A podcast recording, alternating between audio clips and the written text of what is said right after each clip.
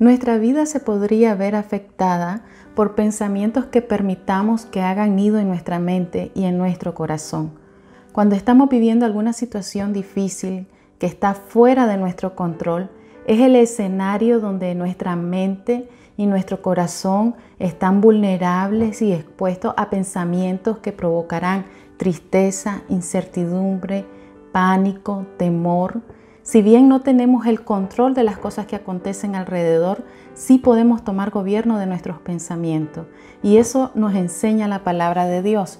En el libro de Filipenses, en el capítulo 4, verso 8, nos dice, Por lo demás, hermanos, todo lo que es verdadero, todo lo honesto, todo lo justo, todo lo puro, todo lo amable, todo lo que es de buen nombre, si hay virtud alguna, si algo digno de alabanza, en esto pensad. Y esto es un excelente consejo que podemos tomar hoy de la palabra de Dios. Examina tus pensamientos.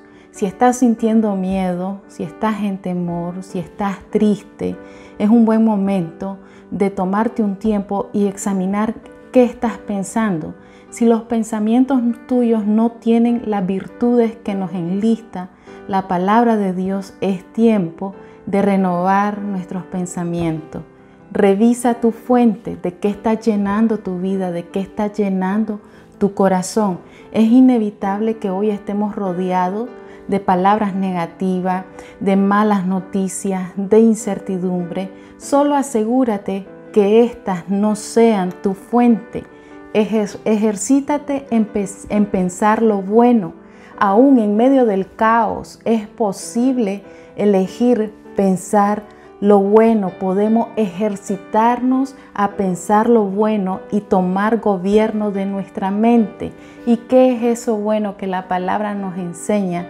Que debemos enfocarnos, que debemos pensar. Isaías en el capítulo 26, verso 3 dice, tú guardarás en completa paz a aquel cuyo pensamiento en ti persevera, porque en ti ha confiado. Elige pensar en Dios, enfocarte en Dios y en sus promesas, porque cuando nos enfocamos en Dios y en sus promesas, nada de lo que sucede a nuestro alrededor, incluso aquellas cosas de las que no tenemos control, no conmoverán nuestra vida porque nos, nos mantendremos confiando en Dios y en sus promesas.